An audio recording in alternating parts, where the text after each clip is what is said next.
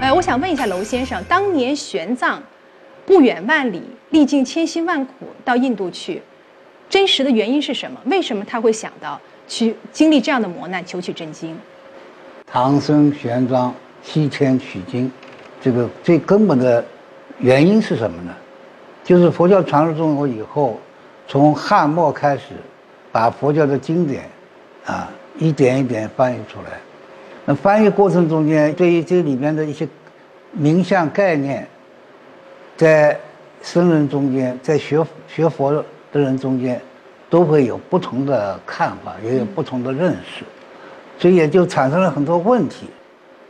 那么玄奘呢，也查了很多的经典，也说法不完全相同，所以他就想啊，能不能够怎怎么样能够得到一个呃经典有一个比较准确的答案。这是一个他根本的动机，可以说。那么，只有在这个这样的时候呢，恰好从印度来了一位僧人，这个人呢来自那兰陀寺，他就介绍了当时的印度这个佛教的啊这个情况。这个在那兰陀寺有很多的高僧啊，啊对佛法的理论很丰富。哎，这也是推动他啊要下决心。去印度求法的这样的这样的动因吧，我们很多小说里面的描述好像是经过了他经过了唐太宗的批准去的，这也不是给他送 行，对，还给他送行，不是这样的。他当时因为这个边界的关系很紧张啊，所以在这个大唐，呃，是禁止人随随便便的这个进出关卡的，啊，所以当时。玄奘也是偷偷的出去的，嗯，这一路上没有得到这官方的认同，嗯，所以他是偷偷的，啊，扮着难民啊，这个走出去的，嗯，所以他的一路很艰艰苦，嗯，那我们也知道这个玄奘真实的玄奘啊，也跟《西游记》里面的唐僧差不多，也是历经了九九八十一难了啊，呃，非常不容易的，真的就到达了。佛国印度，而且去到了那兰陀寺。我想问一下宗庆法师，作为留学生的玄奘，他的表现怎么样？哎，这个就是因为啊，他当时去印度之前，他实际上在国内啊这个学术素养已经非常好的了。嗯。因为我们知道，呃，这个玄奘他从小啊，十三岁就在洛阳出家，净土寺。嗯。哎，但那个时候的学派也很多。嗯。所以他那个时候在那个地方就接受了很好的教育。因此，在于这些义理上的积淀非常深厚的了，嗯，再加上他去了印度以后，跟着这个老师戒贤，嗯，论师，是那个那兰陀寺非常有学问、很深厚的一位老师，嗯，因此玄奘当时去那兰陀寺学习的时候，还在那兰陀寺已经开始讲课了，哦，哎，那这这个说说说明在当时印度的众僧当中，玄奘他的学问也属于上乘了，也是很杰出的了。啊，并且他这个杰出的水平，我们可以怎么知道呢？那么印度那个过去有这个传统，你比如我们今天去西藏的佛教，你还能看到，就是搞辩经，嗯，就是你一个人呢，我看过，他们，在藏传佛教寺院，你一个人站在中间吧，完了边上的站了很多人，完了你讲出一句话来，完了所有人都向你发问啊，哎，那当年玄奘在印度那兰陀寺接受过这样辩经的，接受过呢，并且这个当时是国王亲自组织的呢。这这个戒日王组织的呢？那他是这个是就是我们那个文献里头记载的有名的曲玉纯辩论大会。那么当时呢，参加的规模呢，从文献上记载，就包括那些小乘啊、部派的几千人，大乘佛教的几千人，还有其他宗教的、其他哲学流派的好几千人，就是上万人的这个辩论大会。那么当时玄奘这个在那个辩论大会上，他不是有两个很有名的这个这个会中论吗？是俄见论吗？就是他的很有名的两部著作的观点，他就把它写在挂在那个辩论大会的那个会场上。那么这个时候，整个辩论大会十八天呢，你只要有一个人敢提出来说我对你这个有看法，我可以挑战你辩论，十八天下来没有人能驳倒他。你想想看，所以后来呢，那么当时的这个大乘佛教徒们，就给了他一个很最高的这个荣誉称号，用我们今天的话讲，嗯，叫大乘天。大乘天，大乘天，同时呢，还有那个小乘这这部派的呀，小乘佛教的徒还给他一个叫解脱天，解脱天，解脱天，就这两个荣誉称号，用我们今天的话讲，就是当时印度佛教界最高的荣誉称号，就是玄奘就获得过这个。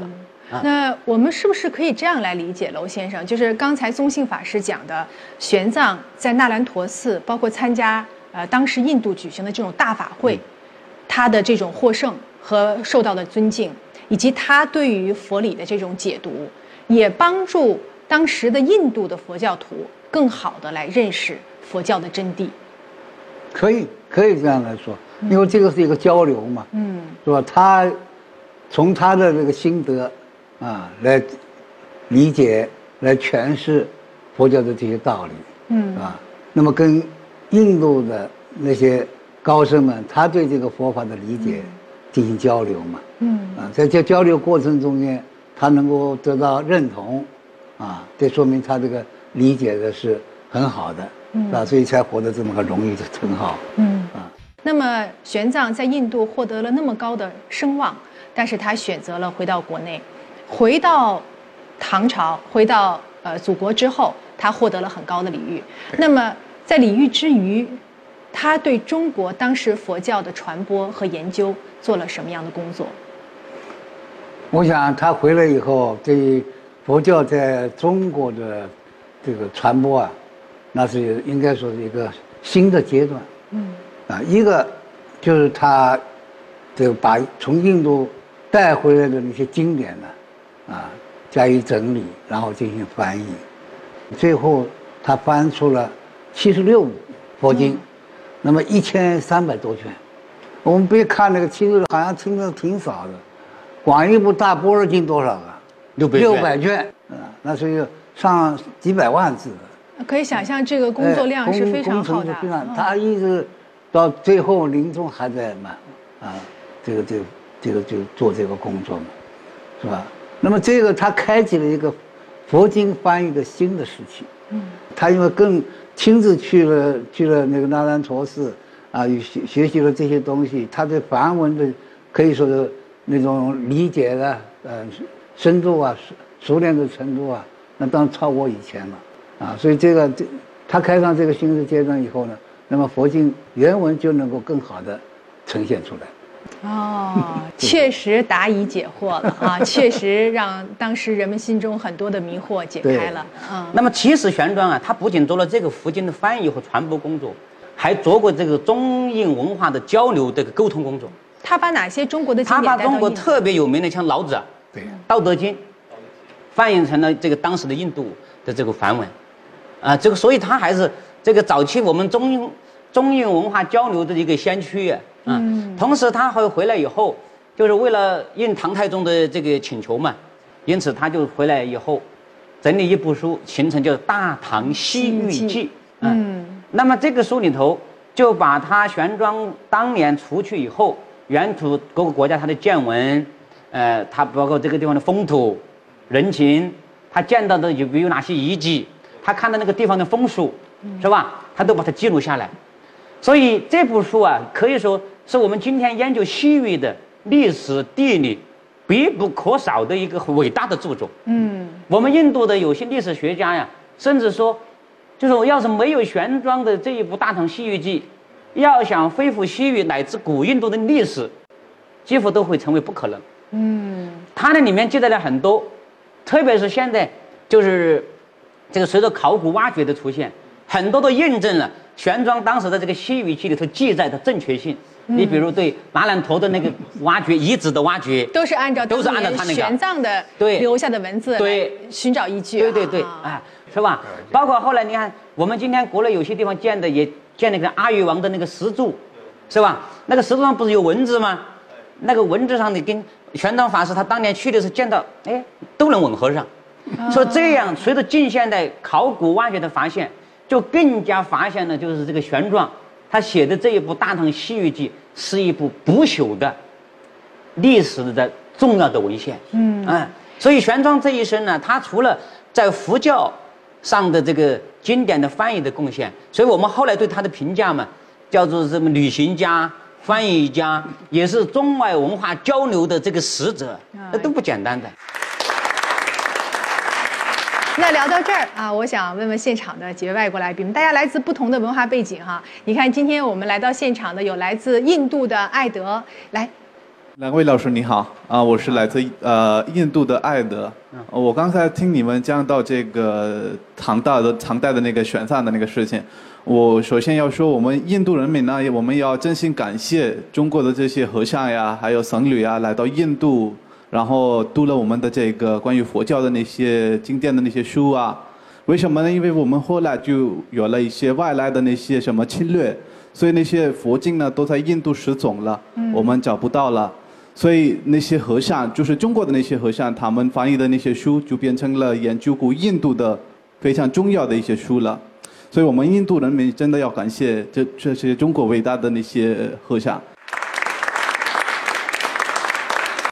呃，维多利亚，呃，我想问娄老师，就是您刚才讲到了，呃，当时除了呃玄奘以外，去西天取经是一个个别的现象，还是呃在中国历史上有很多人都去过吗？对，在中国历史上，现在考察下来的至少有几百人，三百多人去过。那有的是到达了，有的没有到达，有有的到达了没有回来，或者就就死在那儿了，啊，所以能够回来又有很多的这个这个史料记载的，有影响的。那么我想主要是三位，啊，在玄奘之前有法显，玄奘之后有意境，啊，他们也有很多的经典的带回来，经典的后来的经典的翻译，那、这三位是大概是影响最深的。呃，我想问问娄先生，您说这个佛教啊，我们今天来看，当年对于中原人来讲，那是彻头彻尾的外来文化，嗯呃，语言都不一样。那么我作为一个中原人，我生活的好好的，我怎么能接受呢？这么一个外来文化传入中原，发生了什么呢？其实佛教传入中国啊，呃，是很曲折也很复杂的，呃也很神奇的，啊，为什么呢？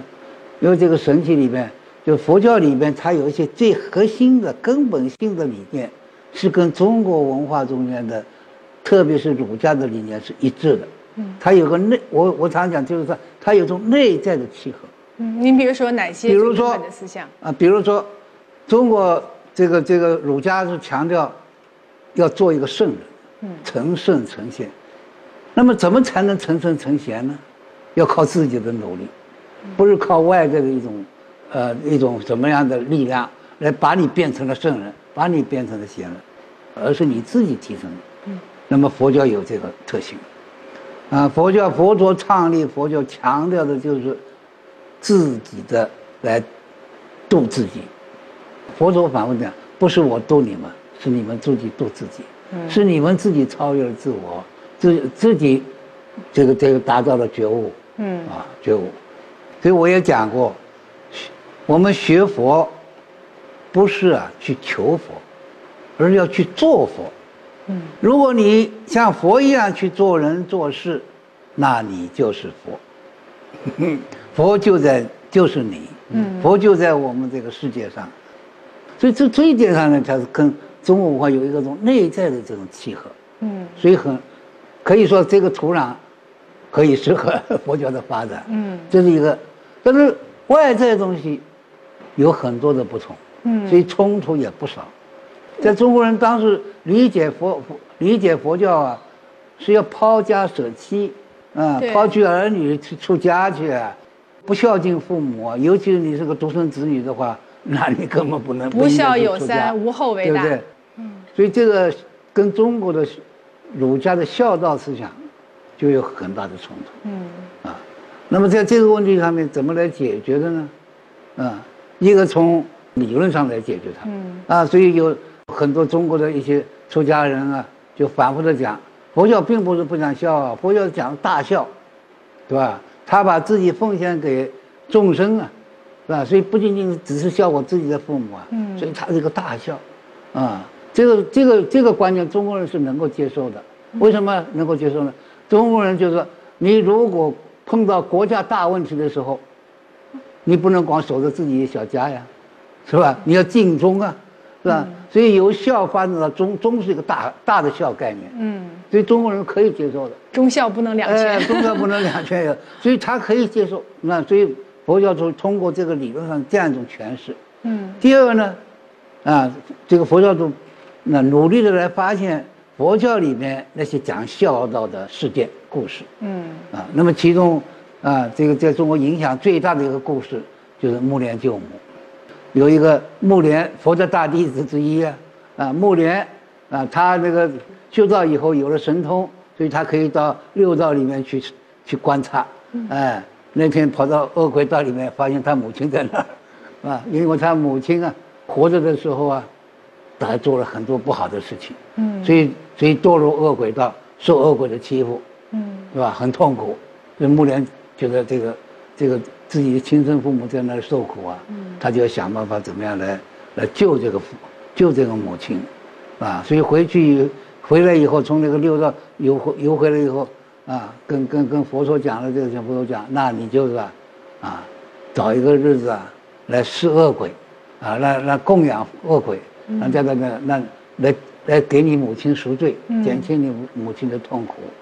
啊，所以就搞了一个盂兰盆啊这样的这样的节日。啊，就今天我们是那么鬼节。到了中国呢，就变成了我们中元节，啊，中国农历的七月十五，啊，就叫中元节，也叫盂兰盆节，啊，这样一个，啊，来来来，这个故事啊，在中国也可以说是深入人心。嗯啊，那么就是说，呃，这个佛陀的弟子都是那么大孝子啊，为了父母可以可以这样来做，啊，大孝子，啊，那么这个让让让这中国人就更好的来接受。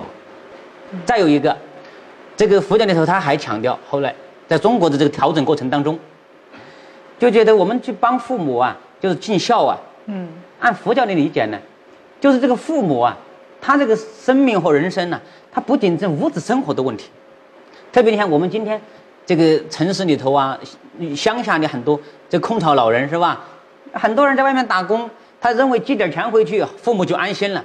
实际上他并不见得，寄希望说你给我多少钱，我能解决吃饭的问题，我的心就安了。嗯，他更重要的还有情感，还有思想和精神问题。所以到了佛教后来在中国来，他在调整什么呢？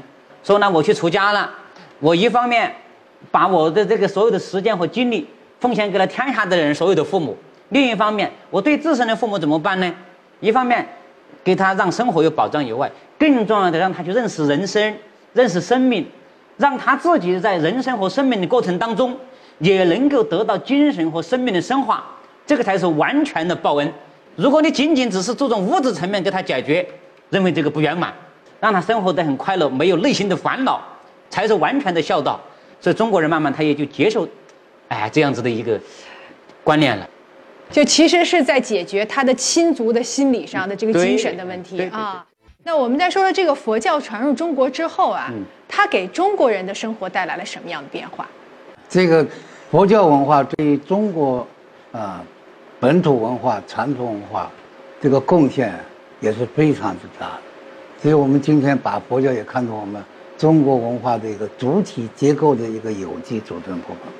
啊，我想举几个呃例子来讲，一个就是我们现在的呃这个用语上面啊，我们用语上面很多很多都是从佛教传入以后才有的，本来是没有的比如说、啊。比如说世界，这个世界这个概念，我们今天人觉得都是太普通了。世界表示什么？世界表示时空啊，世是时间呢，三世呢，嗯界界是空间、界是空间时间、世界。哦，就三界是三呃几呃界？世界就是一个佛教对于时空的认识。中国过去用什么词儿？宇宙，宇宙是中国传统的词。哎，传统的时空的里面，啊，宇是，哦啊，宇是东西南北的宇啊，啊，宙呢，古往今来呢，这是宙啊。本土词汇是宇宙，外来语是世界。哎，对了，嗯外来语世界。那现在我们不分了，谁也不会认为世界是一个外来语了。不会了，啊，包括很多的成语，是吧？呃，空中楼阁呀、我们现在谁空中楼阁也是那可不嘛印度传来的。啊，这《百喻经》里边呢，白玉经里面讲的一个故事啊，佛经里面讲的一个故事啊，啊，有一个人建了一个一个三层楼的房子，那天建好了庆祝，请大家来看。有一个客人一看，哎呦，这个三层楼第三层最漂亮，嗯，于是他就跟这个建筑师讲：“你能不能够单给我建这个三层楼，三层那个？那怎么可能呢？对吧？所以空中不能建楼阁，啊，它总要从平平地而起才能，嗯，这样的。盲人摸象，这也是，都也是佛佛经里面的，是吧？所以很多很多成语，啊。”但同时呢，这些话佛教里头出来的话，有些用用的用，用的有变异的也有。你比如我举一个词儿，“寸丝不挂”。你你你你们今天觉得这个词儿表达什么？我们叫一丝不挂吧，平时讲哈。一丝不挂，寸丝不挂，都都都差不多吧。但你比如我们今天一瞅到这个词儿，可能说哦，那个人啊，不不穿衣服，是吧？感觉很不好，很不好，赤裸裸，赤条条。对。但是这个词儿原来佛教里头出来的时候不是这个意思。他实际上这个意思是什么意思呢？就是说啊，有一个比丘尼，就是一个女的出家人，叫比丘尼，叫玄机。那么他同时代的时候啊，唐代有一个有名的禅师叫雪峰禅师。嗯。那么这个雪峰禅师是一位高僧，禅宗的。这个玄机这位比丘尼呢，他有一天就去拜访他们，因为你是高僧嘛，是吧？他要向他去求学。但是呢，这个禅宗过去很多这个教学的方式啊，它不是那个直觉的知识教育。他很多都是启发性的教育，嗯，就在一问一答之间启发你，你自身要去这个觉悟，是吧？因此，他那个玄机比丘尼到了这个雪峰禅师这儿，雪峰禅师就问他，说你从哪儿来的呀？这个玄机就说，我从大日山来。哎，这里面他就有就有隐语了，你知道吧？你不是叫雪峰吗？我从大日山来，你那个雪还能见着太阳吗？嗯，就化掉。这个太阳一来就把你化掉了，意思就是在考验他了，嗯明白吧？好了，这个玄机不就不叫玄机吗？那个雪峰禅师就趁机说：“你不是叫玄机吗？那你这个机器，那就问你啊，你每天值多少步啊？”嗯，这玄机说：“ 我。”一寸丝不挂，就我意思就是我一一丝的布我都不没纸，这个是佛教的一个解脱的境界，就是我不执着不在乎这些东西，我心里面无挂碍了，就有点像明镜亦非台，对，无处惹尘埃的那个感觉，无挂碍了啊，无挂碍。但是呢，实际上这个玄机比丘尼没到达那个境界，他转身就走了，走了以后呢，那高僧还是高僧，这学风跟他走出去不远，就说：“哎呦。”你那个袈裟掉到地上了，破地了。他回过头来一看，雪峰禅师这个时候说了：“你不是一丝不挂吗？你还管那个袈裟着地干什么呢？” 哎，所以这个故事其实这个成语啊，“一丝不挂”也好，“寸丝不挂”，就是讲的一个人的修行的境界，内心里面很洒脱无挂碍。但是你看用到我们今天，相差了好远了，对，是吧？我们今天一听“寸丝不挂”，哦，说那家伙没穿衣服，嗯，那你看他变了。好，穆雷老师，嗯，中国有儒家、道家，还有佛家，嗯，在很多方面，道家和佛家很相似，就比如要学会放下、要舍得，然后，我想知道，就道家和佛家在哪在理念上究竟有什么不一样？这个里面确实也有很多不同。佛教讲缘起，啊，这是佛教讲万物产生的。是一个缘起的过程，就各种各样的条件、各种各样的这个这个成分集合在一起了，就有了这样一些事物。但是我们要注意，佛教里面讲的缘起里面非常强调的是什么呢？因果之间的物与物之间的必然的内在的联系。嗯。那么中国的道家思想呢，讲自然生成论，啊，万法都是自然而然生成的。天地和气，万物自生。天地和气，万物就产生了。于是他是讲的什么呢？因果之间的偶然性，很偶然，不一定就产生个什么东西，啊。所以佛教一传进来，这个问题上面就发生了争论。道家跟佛教产生争论。你说一切都是那么必然，哪有那么必然呢？嗯，当时范增写《神秘论》里面就讲了这个问题了。啊，他说，同样一棵树上，我们看那么多花，一阵风刮过来，把这些花都刮落了。这个，这个因是不是一个因啊？一阵风嘛，刮了。它刮落了以后，这个花难道都掉到一个地方去吗？没有。它不是啊，有的花掉到厕所里面去了，闻臭去了；有的花掉到了美女的闺房里面去闻香去了。所以它的哪能够那么一样呢？啊，又争论，又争论到唐代，神会的弟子曾经问了神会一个问题，啊，他说：“你看啊，师傅啊，那些僧人们啊，老是讲缘起缘起。”可是你看那些道士们一天到晚讲自然自然，啊，他们两个人老是见面就吵架，怎么回事？啊，神会就告诉他，一天到晚只会讲缘起的和尚僧人是余生，一天到晚只知道讲自然，啊，这这这道士是愚道，嗯，愚蠢的道。那么很明显，他认为这两个不应该给他对比起来，嗯，啊，那么事实上。我们这个现实的世界呢，啊，所以我觉得把这两个理念呢，能够结合在一起，在中国汇聚了，能够能够把它结合起来，那就中国人可以可以提出一个最好的宇宙观，最科学的宇宙观。因为所有的宇宙中间的万事万物，既有偶然的，也有必然的，也正是在只有在中国文化中间，才能够把这两者给它统一起来。呃，佛教从西方。啊，我们说印度传入中国，到了中原发生了变化，然后继续，它还在运动当中，保持着运动再往东传。还有哪些国家也受到了中国佛教的影响呢？就是佛教传入中国以后，跟中国本土文化相结合，形成了具有中国特色的佛教文化。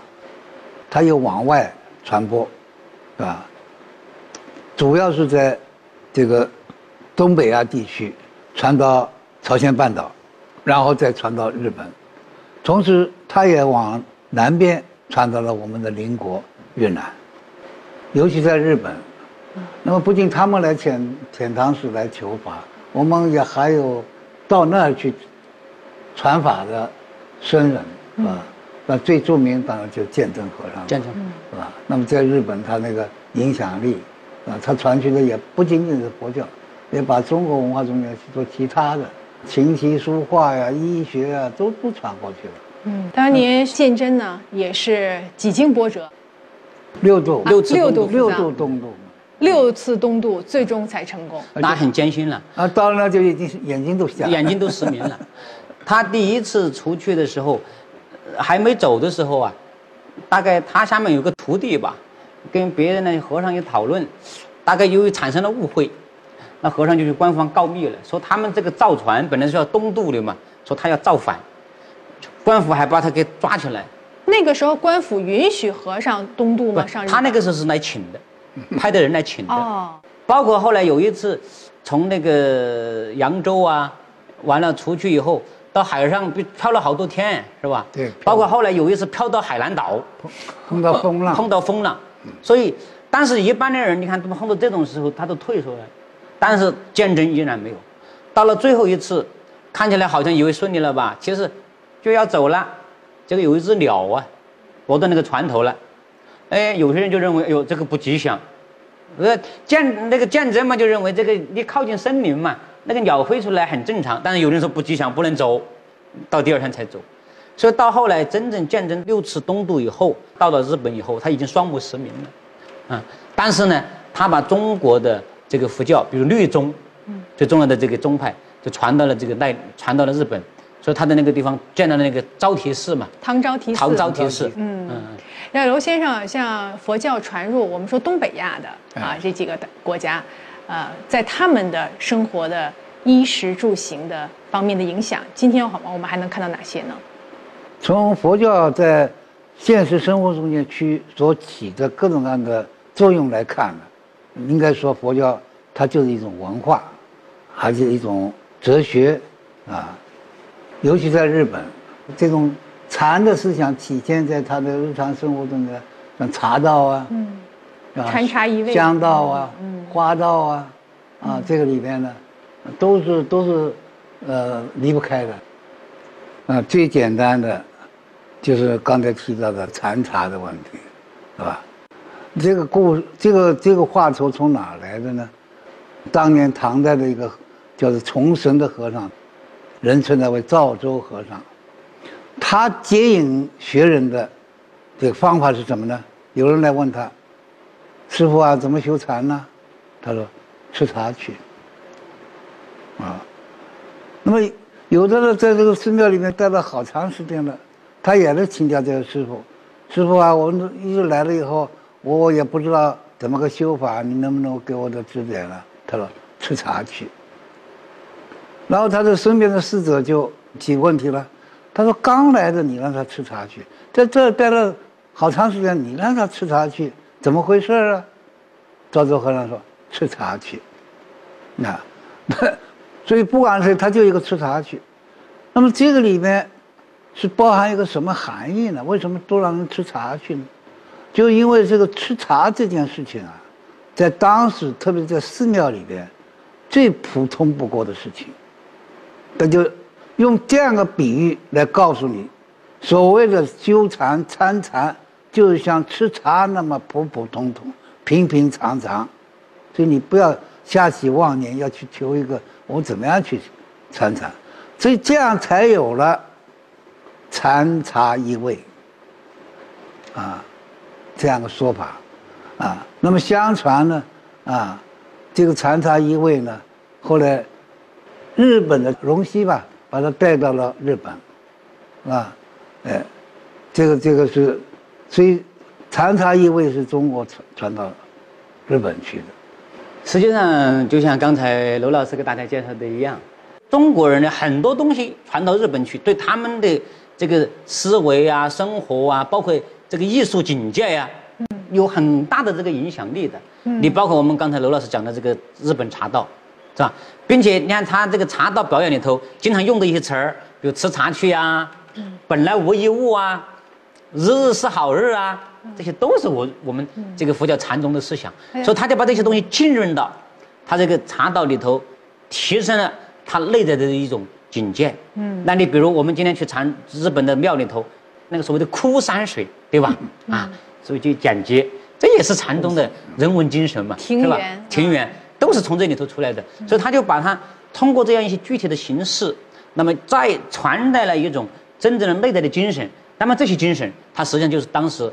从我们中国传过去的一些啊禅宗的也好，其他儒释道的文化，那么他就把它完整的继承下来了。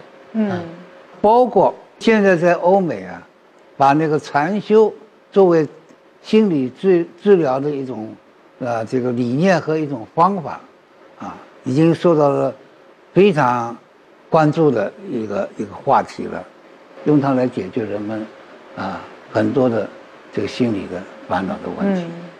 就是中国的佛教啊，啊，它在某一个意义上来讲，它更加的跟生活结合在一起。啊，印度的佛教不管是早期的还是晚期的，多少还有一点儿要我们离开一个世间，啊，比较强调的。尽管我也要普度众生，但是我还是要去做一个离开城市的那种修行，更好一些。它是比较那样，但是中佛教到了中国以后，它就完全跟那个我们的现实的生活打成一片，啊，嗯，啊，所以我我觉得中国的佛教啊，在今天啊这个这个时代，啊，这个还是有很大意义。佛教文化里要教导我们放下自在，嗯，不要自寻烦恼。嗯，人也不想自寻烦恼啊，但是呢，在我们的生活里有很多现实的问题，小到呢，呃，工作失业了，这个爱情失恋了，还有呢，大到突然爱患了绝症、癌症，或者是遇到家人过世了。那遇到这样的情况下，我们心里不可能没有一丝的情绪。呃，我想请教，在佛学的文化里，能如何帮助我们，让我们自己能够更快的去放下这些事情？嗯，然后先生先生呵呵一笑，云淡风轻。哎，因为这个问题啊，说大是大，说小也小。你把它看得很大，你就放不下了；你把它看得很小，也就放下了。生死有什么关系啊？癌症绝症啊，你不是癌症也得死啊，对不对？那么我能够把我们每一天都活好，把我们每一天，啊，都奉献给众生，什么时候死都可以，活得有质量，比活得长好得多。对不对？我们活了那么大年纪了，对社会一点没有贡献，你有什么意义？这样的生命，可我们活得很短，但是我们给人类留下了啊那种宝贵的财富，精神财富、思想财富。我常常讲一个例子，也是我最喜欢的，魏晋时候魏一个学者王弼，王弼，才活了二十三岁啊、但是有两个很东西是完整的留下了，一个《周易》的注，一个是老子《道德经》的注。这两个注，到今天你凡是要研究《道德经》的，要研究《周易》的，绝对是不能够跳过这两个字，绕不开。跳不过的。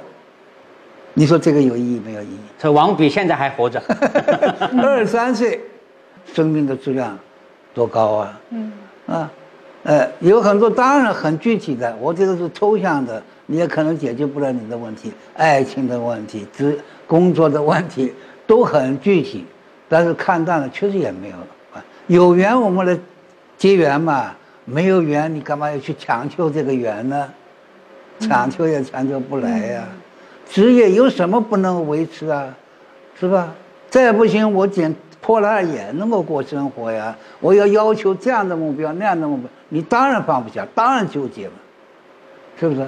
所以佛教反复的告诉我们，啊，这个本性自然清净，原无烦恼，谢谢烦，恼是外来，自找的。谢谢罗宇月先生。今天我们的话题是佛教与中国，这是一个很大的话题。其实两位嘉宾有很多的智慧，由于时间所限，不能够跟大家一一分享。但是我在想，我们探讨今天的佛教对世界做出的贡献，都希望所有中国佛教包含的智慧能够解决众生的烦恼，能够打开您的心结，让各位的生活更加美好。再见。